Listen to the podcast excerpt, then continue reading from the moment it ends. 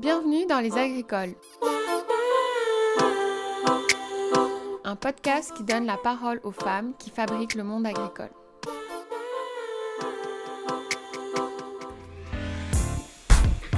Allô tout le monde Nous y revoilà pour le deuxième épisode avec Flo et Mia de la coopérative La Charrette en Mauricie. Si vous n'avez pas écouté le premier épisode, pas de trouble, ils sont complémentaires. Vous pourrez aller les écouter dans les premiers parler de leur parcours de sorcière fermière et de maternité.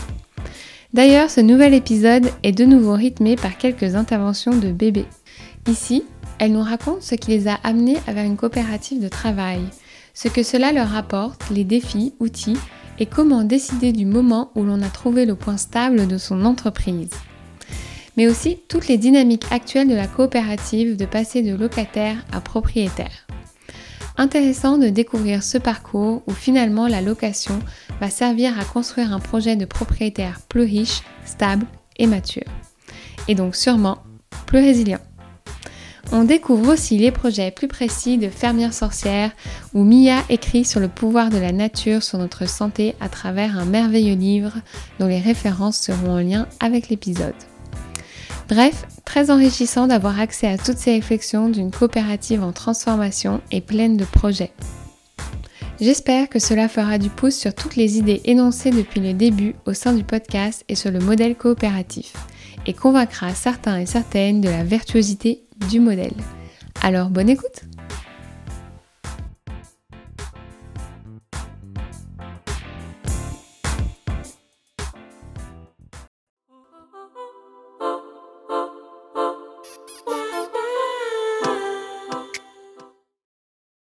Euh, là, on est à l'année 4 et moi j'ai de la chance d'arriver à un moment donné où vous êtes en grande évolution de la coop. Mm. Parce que voilà, vous, avez, vous connaissez les mêmes dynamiques que tout le monde. C'est-à-dire que là, vous avez démarré en location, comme vous le disiez, euh, via la famille euh, d'un des membres. Mais là, vous avez décidé d'être propriétaire bah, qu'est-ce qui vous a poussé à avoir envie d'être propriétaire Et euh, qu'est-ce que ça va amener dans votre nouveau projet de coop? Comment ça va faire évoluer votre entreprise? Puis c'est quoi vos, vos idées du, du, futur avec tout ça en devenant propriétaire terrain? Euh, Ben, tu sais, nous, on loue en ce moment deux hectares, puis une petite grange qui satisfaisait complètement nos besoins de démarrage. Mais rendu à la troisième, quatrième année, on se voyait grossir encore. Puis là où on loue en ce moment, c'était plus ou moins possible, à moins de se dire qu'on construisait un nouveau bâtiment sur un terrain loué, ce qui ce qui nous semblait pas être un choix le plus judicieux. Finalement, fait que on cherchait un endroit où acheter pour pouvoir s'établir, grossir encore un peu. Puis tu sais, nous, en tant que couple de travail, notre but ultime, c'est de s'offrir aux membres des, des, des emplois qui ont un salaire raisonnable et d'employer des gens de la communauté qui ont envie de faire ça dans la vie puis de leur donner un travail local dans leur village. Fait que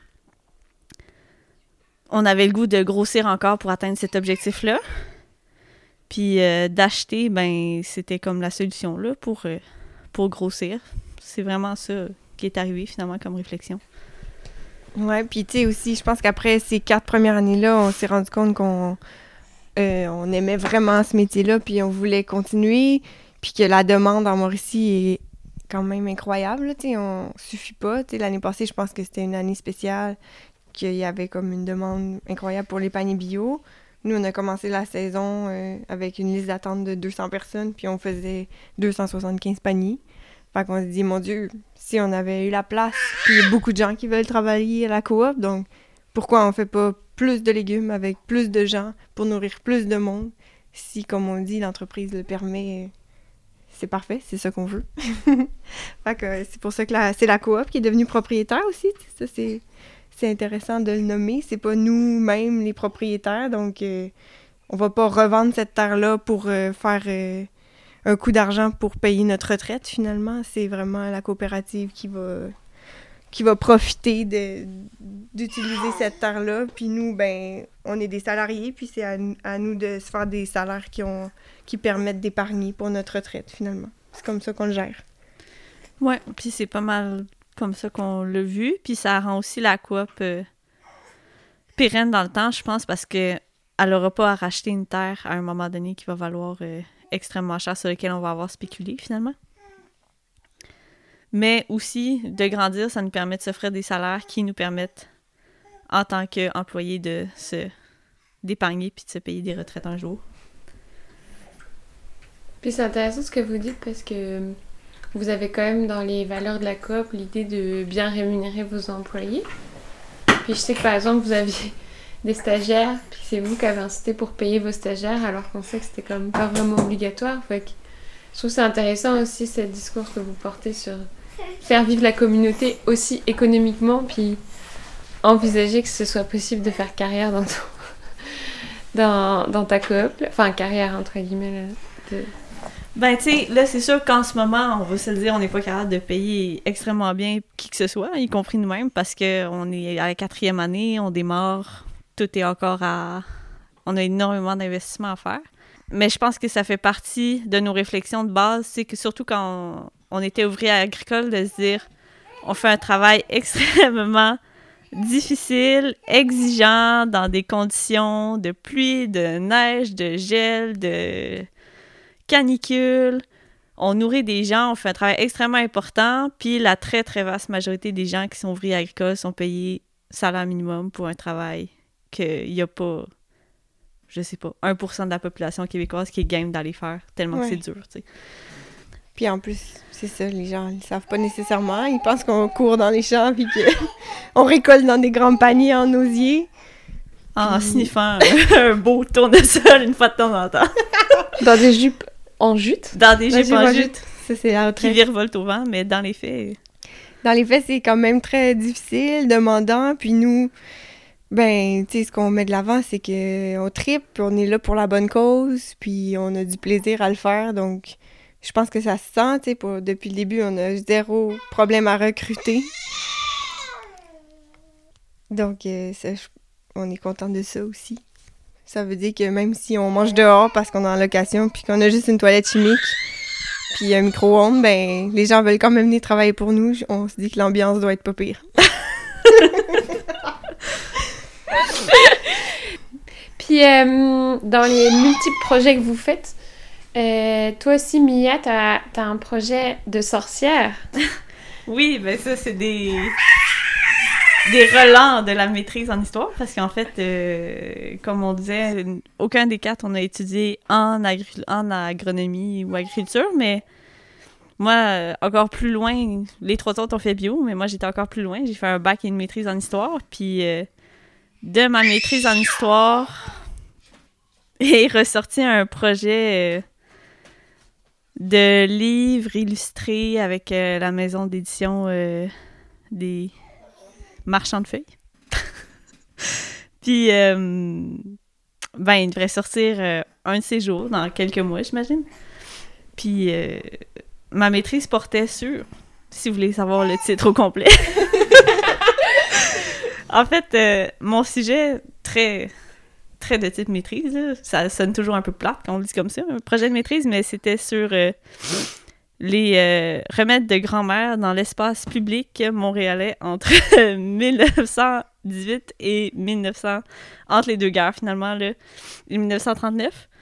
Puis, dans le fond, mon étude, c'était d'aller voir dans les journaux, les revues, tout l'espace médiatique, écrit si c'était tellement présent dans les familles de se guérir soi-même à la maison, sans faire appel à des médecins, que ils donnaient des conseils dans les journaux comme la presse, dans les magazines, et de fait, oui, et énormément. C'était extrêmement répandu, répandu même en ville. Fait que de là est sorti euh, finalement un petit projet de livre dans les dernières années où on était aussi... Où, ouais, ça, j'étais fermière déjà, j'étais mère aussi de Rose à la maison, pas de garderie. Et un petit livre on the side. Et la maison d'édition a dit que c'était la seule autrice à ne pas avoir livré la marchandise en retard avec le COVID. Fait que là, high five! fait que là, des super pouvoirs de sorcière qui t'ont aidé à écrire ton livre. Puis là, le livre, ça va être comme le la vulgarisation de ce sujet de de qu'est-ce qui était partagé comme recette de grand-mère pour se soigner? Euh, oui, ben dans le fond, il y a une section avec comme juste un peu recueil de recettes qu'on a trouvées, puis aussi une section plus euh, issue de ma maîtrise où là, il y a comme une, une réflexion, une analyse de qu'est-ce que ça veut dire qu'on en retrouve autant, qu'est-ce que ça veut dire pour les femmes qui étaient à la maison, qui, elles, pratiquaient généralement la médecine familiale à la maison. On s'entend, c'était souvent les mères de famille qui soignaient les, les autres. Puis, euh, fait que ça, il y a une partie plus analyse, puis une partie plus recueil, puis c'est illustré par de magnifiques dessins de Mathilde 5 mars. Donc, euh, ça va être surtout très, très beau. ben, c'est le fun parce qu'on voit que. Je trouve que ça. Ça, ça montre comme quoi on peut vraiment faire ce métier de manière multiple aussi, puis en menant de front euh, énormément de choses, comme un petit bébé de 8 mois en ce moment. fait que là, on l'a compris, il y a plein de projets qui, qui vous traversent, euh, nouvelle ferme, des bébés, la maternité, mais globalement, ça s'annonce comment pour vous la saison 2021 Comment vous vous sentez? Qu'est-ce qui va se passer? C'est quoi le challenge pour vous cette année? Je pense que le gros challenge, c'est d'avoir deux fermes. Parce que là, depuis euh, le printemps passé, c'est ça, on est propriétaire de la nouvelle terre, mais on cultive dans le fond encore 2021 puis 2022 à Charette. Mais en même temps, euh, il y a comme des travaux très chers et très plates à faire la future ferme de type notre pire cauchemar. Drainage, nivelage, terrassement. Ce genre de champ lexical horrible de de, à coût de 30 000 30 000 30 000 fait que ça, c'est un peu ça qui est stressant, tu sais. Puis en plus, c'est même pas nous qui les fait. On fait tout faire. Faut comme assumer que ça va coûter. En fait, je pense que c'est peut-être l'aspect financier qui nous fait un petit peu peur. Parce que ça nous fait apparaître comme faire 300 paniers bio quand même assez relax. Comparativement, on dirait. On a l'impression qu'avec l'organisation, puis comme la quatrième année qui, qui commence, euh, de produire les légumes puis de livrer les paniers, c'est sûr que là, à ce temps de l'année, c'est un peu stressant. À deux semaines du premier panier, on se demande toujours qu'est-ce qu'on va bien mettre comme légumes. Mais euh, on a assez confiance que la saison va bien se passer de ce côté-là. C'est, moi, je dirais plus l'aspect de la future ferme qui est comme euh, de l'inconnu, mais qui est quand même assez excitant aussi en même temps. Ouais, ben c'est excitant parce que c'est un nouveau projet, puis on la met vraiment à comme notre image, puis nos besoins. Puis, tu sais, c'est une terre qui avait rien dessus. C'était 4 hectares tout nu. Fait qu'il faut comme bâtir un bâtiment multifonctionnel. Il faut décider tout où vont être les serres, comment on les met, quelle orientation. Puis ça, je pense que ça c'est excitant parce qu'on se dit, mon Dieu, tout est à faire, mais en même temps, tout est à apprendre parce qu'il faut apprendre de, ouais, c'est quoi la différence entre un fossé, un fossé agricole, un déversoir, une bouche déverseuse, un, un drain, un ci et ça, une pente de 12, 8. Qui, dans la base, ne nous intéresse pas vraiment, mais bon, comme on disait tantôt, être fermier, c'est être un petit peu de tout. Donc là, on est un petit peu dans, dans ça aussi. Ouais, mettons Max puis Alex qui ont beaucoup pris en charge euh, tous ces travaux-là à la ferme, à la future ferme, ben eux, c'est rendu des experts. Euh, Calvette. 0,3 quart, 2 par 4 SketchUp. ça les connaît. Mais aussi, ça nous fait rêver parce que, exemple, cet, cet hiver, tu sais, nous, on n'a pas d'eau euh, hors gel. Donc là, pendant genre tout le mois de ben, mars, avril. chaque jour, nous déployons un réseau assez incroyable de hausse qui nous gèle souvent d'en face pour aller remplir nos cubes d'eau dans la serre chaude. 500 pieds de hausse. Puis là, on est genre Elvis Graton qui calonde en neige à essayer de mettre des hausses glacées. Puis c'est ça, on n'est pas installé à la ferme. On sent mal de faire manger les employés dehors euh, quand il y a de la mouche ou qui nous pleut un léger crachin glacé dessus. D'avoir juste une toilette chimique. On rêverait de pouvoir faire à manger chacun notre tour, puis que les, gens, on les reçoive à dîner, finalement. En ce moment, avec nos installations, c'est impossible. Mais, grâce à notre déménagement, on va avoir une douche, une toilette, euh, une laveuse, un four, possibilité de, c'est ça, recevoir les gens mieux, d'avoir de l'eau hors gel, euh, de pas faire euh, les semis dans la serre directement. En tout cas, je pense qu'on va vraiment pouvoir vivre le rêve correctement après euh, ces deux prochaines années. Mais c'est le fun de voir aussi euh, ces rêves qui étaient peut-être là la première année, mais se donner le temps de les faire, puis qu'il y aura eu comme deux chapitres à la, à la COP, la charrette, puis se donner le, se donner le temps de dire, bah, quand on réalise ce rêve, on est préparé, là.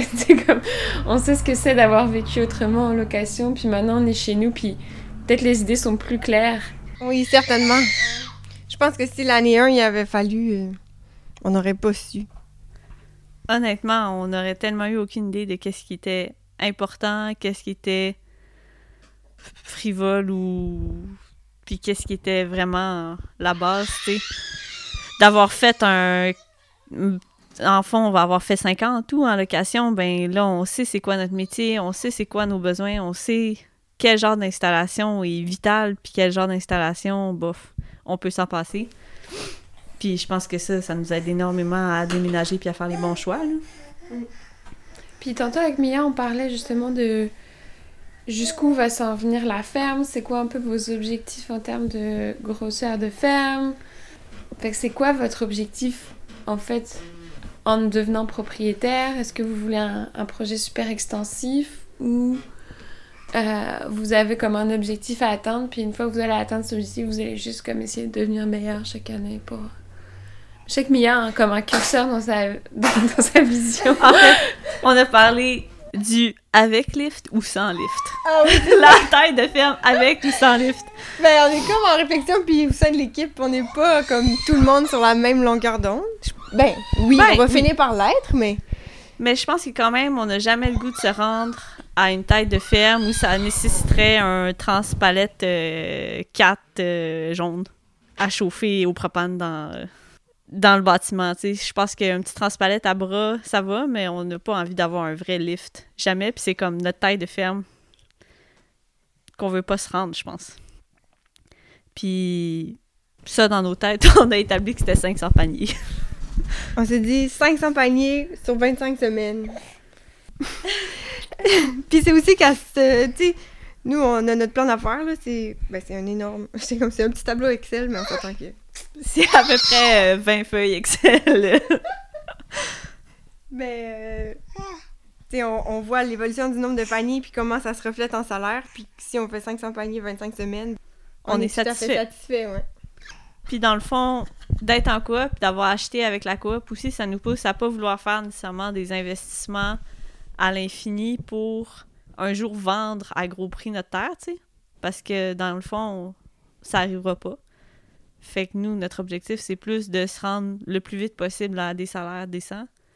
Puis après ça, une fois qu'on est satisfait, ben on investit le maximum d'argent qu'on peut dans nos salaires, plus que dans des infrastructures. Puis en espérant que d'ici là, euh, il y aura de plus en plus de fermiers autour de vous, puis que ça va faire un peu aussi comme en Estrie, là, tu sais, comme t'es plus obligé de tout cultiver. Ben, je dois dire qu'on aime quand même ça, tout cultiver. on a un petit problème là-dessus. Ouais, on essaye de se restreindre, mais. Chaque année, c'est parce qu'on trouve ça trop bon. Mais tu sais, mettons, l'année prochaine, il va y avoir euh, un projet de- d'abonnement à des bouquets floraux. Puis c'est une amie au village qui, qui se part un peu comme sa business à travers la coop. Fait que tu sais, on se dit si on devient comme une coop, puis qu'il y a certains membres travailleurs qui sont comme spécialistes, ça peut comme devenir une forme de ça aussi, tu sais. Au lieu d'avoir plein d'entités de fermes qui produisent des légumes différents, mais on peut produire tout parce que, tu sais, c'est quand même de la job, partir une entreprise, avoir son numéro, euh, toute la, fiscalité, tu sais, c'est déjà fait, là, nous. Fait que, bienvenue s'il y en a qui veulent se joindre puis partir euh, leur petite spécialisation, là. Si un jour on fait plus, euh, je sais pas, c'est c'est comme quelqu'un qui vient puis qui se spécialise euh, dans les trucs de conservation, mais que c'est à travers la coop, ben nous, tout le monde est gagnant, finalement. Peut-être qu'il y aura euh, de la culture pour euh, les remèdes de grand-mère. Ben, c'est sûr que l'aspect plante médicinale, ça intéresse beaucoup de gens. Ça intéresse énormément de gens. Puis, tu sais, je pense qu'à la coop, encore une fois, c'est l'avantage de la coop. tu sais, C'est facile de l'intégrer, c'est facile d'ajouter des projets. Ben, peut-être pas à l'année 4, là, mais quand même, l'année 5, on prévoit déjà rajouter les fleurs avec euh, Lisandre. Je pense que c'est un des gros avantages de la coop aussi de pouvoir se diversifier. Puis d'être Puis- comme dans une géométrie variable tout le temps, dans le fond. Ouais. Mais tu sais, on l'a pas encore fait, ça l'amène son questionnement euh, comment faire, mais on a confiance qu'on va trouver. Puis on pose des questions aux autres coops. Ouais, il y en a qui qui se sont diversifiés. Par exemple, tournesol qui font des semences, des paniers de fleurs, puis des paniers de légumes. Puis euh, pour finir, vu que vous vous demandez pas mal de conseils aux autres pour grandir, vous, vous donneriez quels conseils si on venait vous voir pour monter un projet ou pour devenir sorcière fermière ou pour devenir sorcière fermière mère? Ce serait quoi un peu le truc que vous voulez dire au monde qui s'adresse à vous? Pour vous demander des conseils Aller travailler sur d'autres fermes. Je pense que ça, c'est vraiment le conseil de base. Si jamais il y a des gens qui ont jamais travaillé sur d'autres fermes, allez travailler sur d'autres fermes. Ben, ben, je pense que ça confirme ou infirme vraiment rapidement si c'est un métier qui est fait pour toi ou pas. Puis en un mois et demi, tu vas le savoir. Puis- Ouais, c'est ça, pas aller travailler trois jours. Ouais, pas aller travailler trois jours, tu sais, faire une saison, puis ça donne vraiment plus l'idée de où est-ce que je veux faire ça pour les 20, 30, 40 prochaines années de ma vie ou c'est complètement un métier complètement fou, puis C'est fini après le mois de mai. c'est fini après le mois de mai. Ouais, sinon, tu sais, de faire partie de tous les, les beaux réseaux qui nous entourent, là, le RFF, la KP. Euh, nous, quand on est arrivé en Mauricie, on est chanceux, on est un peu les chouchous. Le MAPA qui était là pour nous, La la. SADC, la MRC, même la financière agricole avec son pot de tortue était quand même présente. Le, vu qu'on est une coop aussi, on faisait, on a eu de l'aide au démarrage pour la coop spécifiquement avec le CDRQ.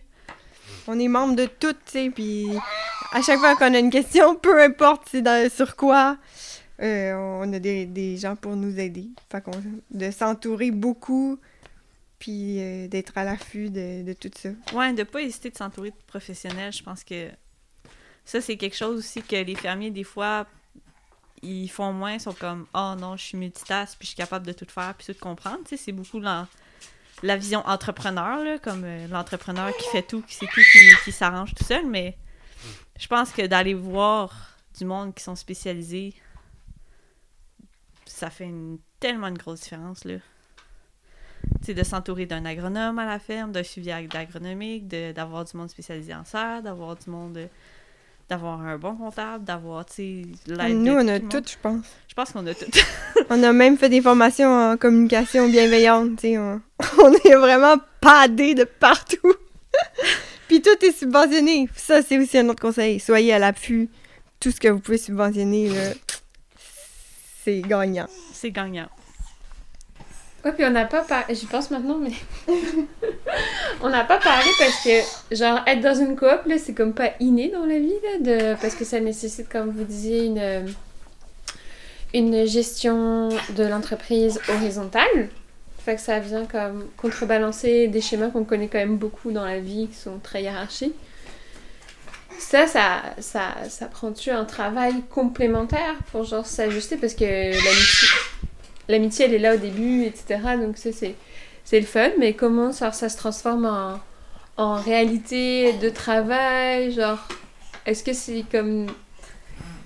Est-ce que c'est un challenge aussi de, comme vous dites, être capable de s'entourer pour être dans une dynamique de travail horizontale? Est-ce que c'est des choses qui ont été challengeantes ou pas du tout pour vous? Ben, je pense que oui puis non. Je pense que c'est beaucoup de travail sur les relations que tu as avec tes collègues, plus au jour le jour. Tu sais, nous, le mode de décision horizontale, très léger aj- d'ajustement au début, mais Je sais pas si c'est parce qu'on est genre des enfants de la réforme ou même, tu sais, de, d'avoir été dans tellement d'assemblées générales de type euh, anarcho-communiste. aller à Saint-Jean-Saint-Laurent puis à l'UQAM, ça te rentre dans la tête quand même. Ça te c'est- rend en tête qu'une assemblée générale, il y a des procédures, puis tout le monde vote, puis c'est de même que ça se passe, puis que tout le monde est égal, puis que... Ça venait pas nous confronter dans nos valeurs, au contraire, ça, ça nous faisait du bien de pouvoir le vivre au jour le jour. Je pense que comme Mia dit, c'est comme plus la gestion au quotidien de genre euh, les relations interpersonnelles, aussi d'être un gestionnaire, ça. Très gros défi pour nous qui voulait pas d'employés à la base, justement, pour ces raisons anarcho-communistes.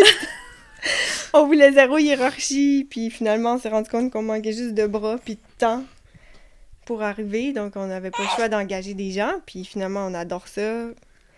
Tu sais, ça fait d'autres gens à la ferme, ça fait du bien aussi. Puis ça nous permet d'avoir le mode de vie qu'on veut, qui est de pas travailler beaucoup d'heures. Mais euh, ça vient avec son très grand lot de défis d'être un gestionnaire. Et en même temps, dans une coop où on vise une certaine discussion, ouverture euh, et euh, éviter la hiérarchie au plus, le plus possible. Mais ouais, c'est pour ça qu'on a fait aussi des, des formations en communication non violente parce que même juste entre nous quatre, des fois, dans une saison, on le sait, là, les agriculteurs, on est fatigués, on est stressés, on vient de se taper une semaine de canicule, on n'est plus capable, puis là, il y a quand même un petit problème dans serre, faut discuter vite, vite de comment qu'on arrange ça, puis là, des fois, ben, on se parlait pas de choses si bien que ça, ben, malgré toute notre bonne volonté. Fait que je pense que ça, ça aide énormément, là. Euh, je pense qu'on peut être fiers de nous quand même, parce que depuis le début, c'est Max qui a beaucoup insisté pour qu'on fasse ces formations-là. Puis moi, j'étais un peu. Je trouvais ça pipi caca. Finalement, je trouve que ça a été. Un argument. Tu j'avais pas le goût. Je pensais vraiment que ça allait rien m'apporter. Puis finalement, autant la vie professionnelle que, que privée, émotionnelle, je trouve que ça, ça apporte beaucoup de simplicité puis de clarté. Puis euh, je trouve qu'on l'a intégré le mieux qu'on peut. Tu sais, ça n'a pas été parfait tout le temps, mais il y a personne qui a jamais euh, sais, crié. On, a- On s'est jamais vraiment froissé ou blessé l'un l'autre avec nos propos, tu sais, c'est on toujours... prend soin de notre amitié. On prend fond. soin de nous puis de, nos- de notre équipe. On Notre dit au pire, la charrette va couler, mais nous. On va être encore être amis. Oui, c'est ça, c'est sur les trois jours que j'ai passé ici, là, genre, je crois que je t'ai entendu dire ça à un moment donné, genre, on choisira toujours notre amitié sur la charrette, puis je trouve ça quand même beau que ce soit ça votre, votre discours Mais c'est parti encore. de ça. Fait que. On était une équipe avant d'avoir même connaissance de qu'est-ce qu'on allait faire avec euh, un 4 hectares de terre. Ouais. Enfin, vous serez une équipe après. On serait une équipe ça. après. Moustachu en jute. Exact. À fumer la pipe d'herbe. Max et Alex aussi, tu penses? Non, eux, ils sont plus en mode flow, fifth wheel. Flow 50 Wheel, le trip de canot euh, sur la rivière la plus dangereuse du Québec. Ouais. Ok, bah merci les filles. Et puis euh, c'était vraiment le fun de vous écouter avec euh, toute la tribu autour de nous. Merci, Nora, pour ta passion. Énormément d'interférences, mais c'est ça aussi, en fait, être fermière avec des jeunes enfants. Beaucoup d'interférences, mais on adore toutes. Ça a été une belle euh, ouverture dans votre réalité en tout cas. merci à toutes les participantes.